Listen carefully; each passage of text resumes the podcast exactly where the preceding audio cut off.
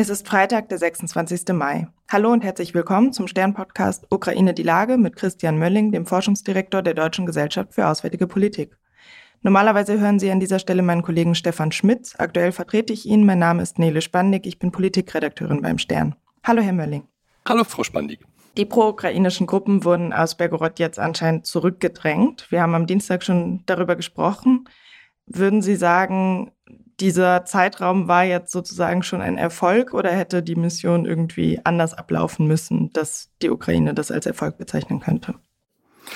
Hm, na, ich denke, es ist ja vor allen Dingen schon mal ein medialer Erfolg. Ne? Also wir haben die, diese zwei Effekte, die schon miteinander verbunden sind. Also dass auf der einen Seite man ähm, diesen die, ja nur geringen und ganz kurzfristigen Geländegewinn medial sowohl in den westlichen Gesellschaften als auch äh, in Russland gesehen hat. Er war sozusagen Thema über Tage hinweg und hat gleichzeitig damit, das ist der zweite Effekt, das haben wir am Dienstag schon so ein bisschen an, anspekuliert, dass er halt Bachmut verdrängt hat aus der, aus der öffentlichen Wahrnehmung, auch sowohl im Westen als auch ähm, in der russischen Diskussion ganz offensichtlich. Das ist total spannend gewesen. Ähm, was, glaube ich, bleibt, ist also erstens dieser Eindruck der Verwundbarkeit Russlands, auch wenn das wirklich nur Nadelstiche sind und man auch sagen muss, das hat es auch vorher offensichtlich schon gegeben. Das ist jetzt nicht das erste Mal, aber es ist medial halt so hochgespielt worden. Also kann man sehen, was, was es bedeutet, wenn man, wenn man Sachen im Informationsraum einfach richtig triggert, dann, dann geht es durch die Decke. Dann beeinflusst das auch unsere Wahrnehmung oder unsere Agenda über die Dinge, über die wir dann sprechen. Es zeigt aber auch vielleicht noch eine zweite Sache, nämlich das kann halt jederzeit wieder passieren. Es sei denn, und das ist, glaube ich, neben der Propagandadimension die, äh, die militärische Dimension dabei, es sei denn, Russland verlegt Truppen in dieses Gebiet oder Sicherheitskräfte der Nationalgarde oder was auch immer, um das in Zukunft zu vermeiden. Das heißt, Russland muss einen Aufwand betreiben, um das in Zukunft sicherstellen zu können, dass es eben nicht mehr passiert. Ich würde äh, gerne heute so ein bisschen in die Zukunft mit Ihnen auch schauen. In wenigen Wochen findet ja der NATO-Gipfel statt. Ähm, dort könnte eventuell der Beschluss gefasst werden, dass die Ukraine in das Bündnis aufgenommen wird. Wie schätzen Sie da die Chancen ein? Die große Frage, vor der die Ukraine zurzeit steht, oder nicht nur die Ukraine, sondern ganz Europa oder auch die NATO steht, ist, ähm, wie garantiert man die Sicherheit der Ukraine langfristig. Ich sage jetzt mal bewusst nicht, wenn der Krieg vorbei ist, sondern langfristig. Ähm, weil man ja nie so richtig sagen kann, wann ist dieser Krieg eigentlich vorbei und ist er dann für immer vorbei. Aber genau der letzte Punkt bringt einen dazu, dass diese, diese Versicherung, diese Sicherheitsgarantien, darüber diskutiert man das zurzeit, dass die halt ziemlich handfest sein müssen und so handfest sein müssen, dass Russland von einem erneuten Abenteuer in ein paar Jahren, wenn sich die Streitkräfte rekonstituiert haben, absehen wird. Darum geht's eigentlich. Und dann ist die Frage, okay, wie macht man das eigentlich am besten? Macht man das, indem man die Ukraine jetzt aufrüstet? Ja, das ist sicherlich ein Teil des Ganzen. Und das ist auch ein anderer Teil, ist, sie dafür, für diese Aufrüstung in das westliche Verteidigungssystem oder in die westliche Militärordnung zu integrieren, inklusive auch der Rüstungsordnung. Aber das mag nicht genug sein. Denn eine, eine Form von, von Garantie, die ähm, wo man jetzt argumentieren kann, die hat jetzt auch in, in dieser Kriegszeit funktioniert, ist die nukleare Abschreckung. Und die kann man von der NATO nur bekommen oder von den europäischen Staaten nur bekommen, wenn man tatsächlich Mitglied der NATO ist. Jetzt kann man auch spekulieren, ob Frankreich und, äh, und ähm, Großbritannien das irgendwie alleine stemmen können. Da muss man aber sagen, ja, die sind zwar Nuklearmächte, aber das sind aber natürlich homöopathische Dosen, mit denen die Nuklear, äh, nukleare Abschreckung wirklich bereitstellen können, zumindest für den ganzen Raum den ganzen Raum Europas.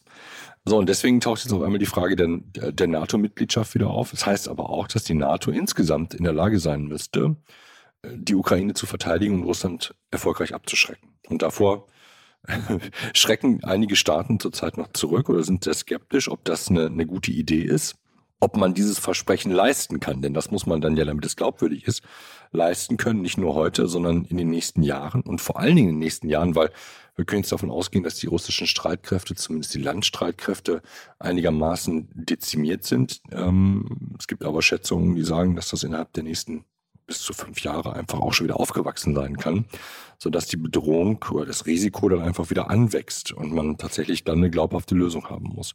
So und so steht man da mit so ein bisschen, wie soll man sagen, ähm, gemischten Gefühlen. Es ist interessant, dass der französische Präsident jetzt gesagt hat, er wäre bereit, Sicherheitsgarantien zu unterschreiben. Ich habe jetzt nicht gesehen, ob er das innerhalb oder außerhalb der NATO machen würde.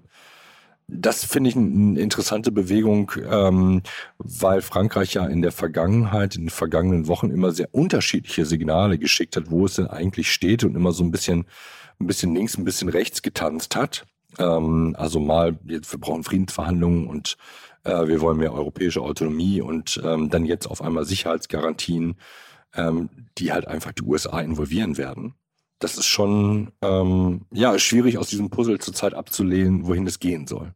Wie schätzen Sie das denn ein? Wäre es denn gut, wenn äh, die Ukraine nach dem Krieg Mitglied der NATO würde? Also das nach dem Krieg würde ich tatsächlich schon mal schon mal runternehmen. Wir haben natürlich so ein, es, es gibt so eine so eine klassische Formel, dass kein Land Mitglied der NATO werden kann, wenn es einen Konflikt im eigenen Land hat. Ich habe das nochmal versucht nachzuvollziehen. Ich gebe zu, ich bin nicht äh, völlig fertig geworden, woher das kommt. Das scheint eine Praxis zu sein, steht aber, glaube ich, in den NATO-Verträgen nicht so drin. Aber vielleicht liege ich da auch falsch und dann werde ich nachher auf Twitter korrigiert. Das ist auch total in Ordnung.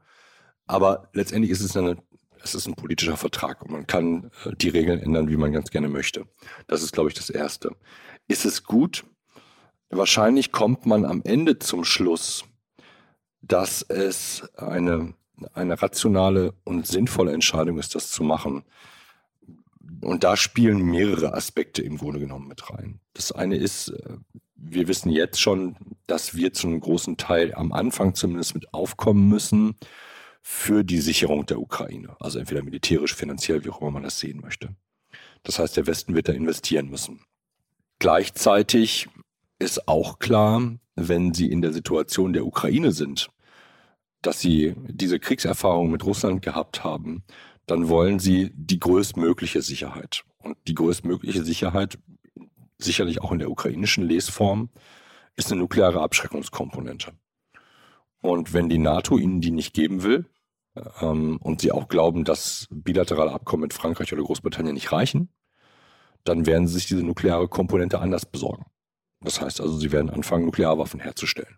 Das, dazu dürfte die Ukraine Grundkenntnisse haben, ähm, sowohl was das Atomare als auch das Ingenieurtechnische angeht, ähm, sodass man im Grunde genommen einen, man spricht dann von einem Proliferationsrisiko. Ne? Also dass im Grunde genommen es einen weiteren Staat mit Nuklearwaffen gibt, dem wir auf der anderen Seite aber jetzt nicht sagen können, das ist eine total blöde Idee, was du da machst, weil wir diesen Staat natürlich gleichzeitig gegen Russland unterstützt haben äh, und weiterhin unterstützen würden. Also wir kommen in eine ziemliche Dilemmasituation, wenn die Ukraine anfangen würde, zu versuchen, Nuklearwaffen zu bekommen. Kann man immer sagen, da kann man natürlich auch versuchen, Druck gegen aufzubauen. Ähm, da komme ich gleich noch zu, was da noch mit drin im Spiel ist. Aber das ist ein weiterer Grund, warum man sagen kann, die Ukraine ist in der NATO eigentlich dann ganz gut aufgehoben, weil man sowohl die konventionelle Verteidigung als auch die nukleare Verteidigung viel besser organisieren kann. Wir haben eine gewisse Parallele zu Schweden und Finnland, die beide bilaterale Abkommen mit den USA gehabt haben, sehr nah an die NATO rangerückt sind, EU-Mitglieder sind und damit auch durch die EU-Mitglieder einen Schutz genießen. Ähm, aber sie haben beide den letzten Schritt gemacht. Ähm, beide aus ihren, wie soll man sagen, Arten von Neutralität oder zumindest Nicht-Allianz sind sie rausgetreten und haben sich mit unter den nuklearen Schutzschirm gestellt. Das heißt also auch für diese Staaten war das die letzten fünf Prozent oder auch vielleicht das letzte eine Prozent, das gefehlt hat. Und dann ist die Frage, okay, warum, wenn die Ukraine so wichtig ist und so ein neuralgischer Punkt europäischer militärischer Sicherheit in der Zukunft ist, warum machen wir das dann an diesem Punkt nicht? Das war jetzt ganz lang, was ich gesagt habe. Ich will es noch um einen Punkt verlängern. Es gibt nicht noch eine andere Dimension. Wir reden ja ganz viel jetzt immer über das Militärische. Es geht aber natürlich auch um den nicht militärischen zivilen Wiederaufbau der wird aus einer Mischung von Staatskohle und privatem Geld finanziert werden. Beide Gelder müssen irgendwo besorgt werden. Das heißt, man zahlt in irgendeiner Art und Weise Zinsen für diese Gelder. Zinsen sind ja immer eine Art von, wie soll man sagen, Sichtbarmachung von Risiko. Und wenn die, das Risiko der Ukraine hoch ist, wieder überfallen zu werden und damit der zivile Wiederaufbau und alle die Hoffnungen, die man da reingelegt hat, auch an, an Return of Investment, also dass man das, was man investiert, quasi auch in Geld nachher wieder zurückkriegt, wenn die sich nicht bewahrheiten könnten oder das Risiko so hoch ist, dass sie sich nicht bewahrheiten, dann steigt der Zinssatz und damit steigen die Kosten für den Wiederaufbau der Ukraine. Und daran haben wir auch kein Interesse. Das heißt, es gibt sozusagen so kommunizierende Röhren zwischen den äh, Aufwendungen im militärischen Bereich und den Aufwendungen im ökonomischen Bereich. Das beides hängt miteinander zusammen. Deswegen ist eine militärische Rückversicherung auch eine Form von Rückversicherung für den zivilen Wiederaufbau, dass das nicht mehr kaputt gemacht wird und dass es auch in Anführungsstrichen nicht so teuer wird. Deutschland positioniert sich da ja ziemlich zurückhaltend. Der Kanzler hat irgendwie jetzt vor ein paar Tagen gesagt, es äh, gibt da viele offene Fragen und es ist ja ganz klar, die Bedingungen sind noch nicht erfüllt. Jetzt ist es ja so, dass Deutschland in der NATO durchaus auch immer mal in der Kritik steht, die Bedingungen eigentlich nicht zu erfüllen. Ist es mhm. trotzdem berechtigt, sich da so aufzuspielen irgendwie? Ja, ich glaube, wir sehen da noch den, den Schatten der Vergangenheit. Also es gab, so ganz weit zurückspulen, beim sogenannten Bukarest-Gipfel der NATO gab es so eine, äh, wie soll man sagen, so, so eine Art Burgfrieden. Damals haben viele Staaten, insbesondere in Zentral- und Osteuropa, für den Beitritt der Ukraine zur NATO plädiert. Äh, und andere Staaten, Deutschland, aber ich glaube Frankreich auch, haben das abgelehnt damals schon mit dem Argument, es ist nicht verteidigbar, aber man wollte auch irgendwie nicht so richtig. So kam man zu der Formel, es gibt eine Zusage, dass die Ukraine irgendwann Teil der NATO wird. So, und damit haben sie so ein, ja, wie soll man sagen, so, so ein Geschenkpaket, ohne dass irgendwas drin ist, beziehungsweise oder nicht andersrum. Sie wissen nicht, wann sie es aufmachen können. Denn es war, es gibt so Operationalisierungsschritte, die dahinter äh, stehen, sozusagen, damit man Mitglied werden kann. Die waren halt nicht mit dabei so dass es eben keine offene Tür war, durch die man durchgehen konnte, sondern nur die Ankündigung, es wird irgendwann mal eine offene Tür geben. Und diese Perspektive, habe ich den Eindruck, ändert sich in Deutschland, wenn überhaupt, dann nur langsam. Also ich habe den Eindruck, ähm, dass man möglicherweise erst beim nächsten Gipfel dazu kommt, dass man das machen kann. Auch die USA sind sehr skeptisch dabei, sind sehr zurückhaltend und Deutschland ähm, und insbesondere der Kanzler guckt, glaube ich, sehr stark auf Washington was da passiert und nimmt das als eine Richtschnur. Und ich glaube, dass man sich da eng abstimmt. Von daher kann ich mir vorstellen, dass man das zum jetzigen Zeitpunkt ähm, möglicherweise nicht macht. Es sei denn, äh, auch das gehört mit dazu, dass der Druck innerhalb der NATO so stark steigt, dass andere Staaten das durchkämpfen. Ich bin auch skeptisch. Ich glaube, dass die, ähm, die Nichtbereitschaft Deutschlands und ähm, der USA, aber auch, ich glaube auch Frankreichs, ähm, so groß ist, dass man das zum jetzigen Zeitpunkt noch nicht machen möchte. Dann würde man es möglicherweise nächstes Jahr machen. Dann sind wir aber kurz vor knapp. Ob dann die Situation auch in den USA besser ist, weiß man nicht. Dann haben wir vollen Wahlkampf in den USA. Also das ist schon, das sind ziemlich viele Zwickmühlen, die wir zurzeit haben. Auch bei dieser NATO, bei dem NATO-Beitritt. Hätte man das verhindern können oder wäre es gut gewesen, wenn hm, die Ukraine denn schon früher in die NATO aufgenommen worden wäre? da hängen ganz, ganz viele Wenns und Abers drin. Also Georgien hat damals auch, die haben so einen ähnlichen Status. Jetzt kann man sagen, na, Georgien ist halt auch dann 2008 ähm, überfallen worden. Hätte man das verhindern können, wenn sie Teil der NATO gewesen wären? Ja, kann sein. Aber ich glaube, die Weltsicht war damals noch nicht so. Ne? Also wenn man jetzt zurückguckt, ähm, dann hat man im Grunde genommen äh, viele Zeichen äh, aus den 2000er Jahren über die Entwicklung Russlands komplett ich würde gar nicht sagen verpennt, sondern sie weggeschoben, haben gesagt, das ist, ähm, wir kriegen das irgendwie hin.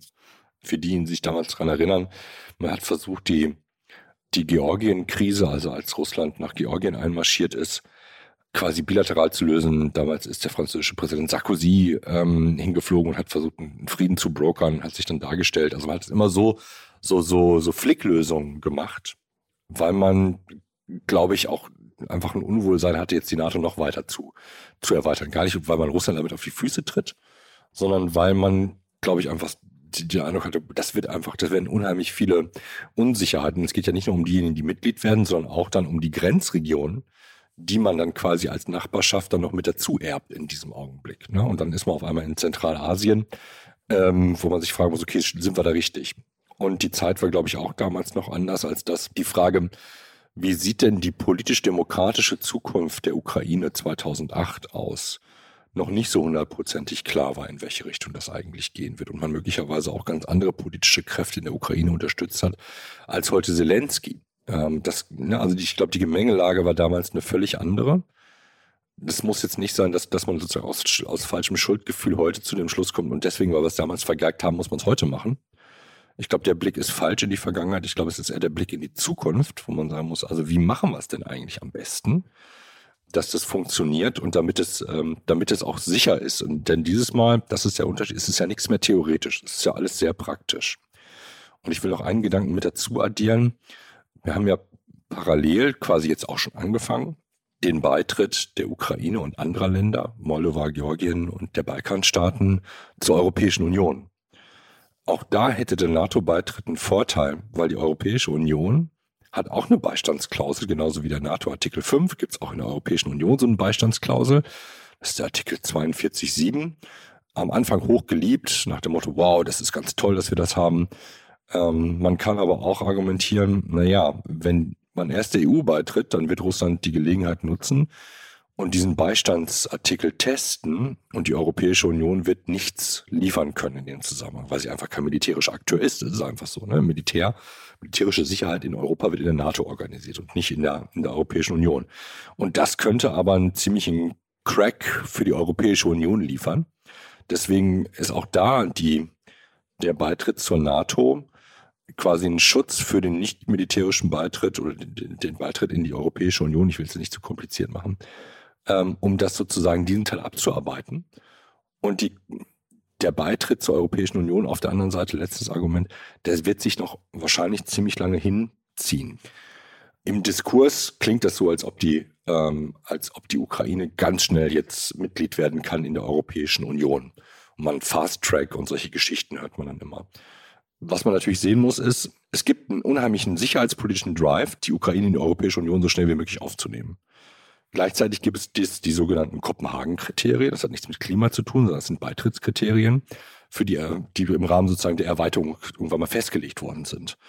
Wenn man die bricht, dann ist das ein Präzedenzfall, der sich auf alle anderen Staaten auswirkt. Das heißt, das wird politisch extrem schwer verhandelbar sein, ähm, sowas zu machen. Das heißt, der Fast Track kann nur funktionieren, wenn es glaubhaft ist, dass die Ukraine alle diese Kopenhagen-Kriterien mit Blick auf Rechtsstaatlichkeit und ähm, ähm, äh, politische äh, Stabilität und solche Geschichten alle erfüllt. Ich danke Ihnen, Herr Mölling. Ich danke Ihnen, Frau Spandig.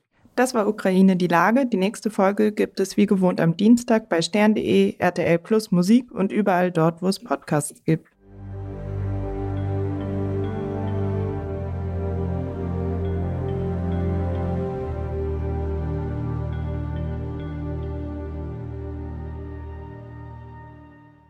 Dieser Podcast ist eine Produktion der Audio Alliance.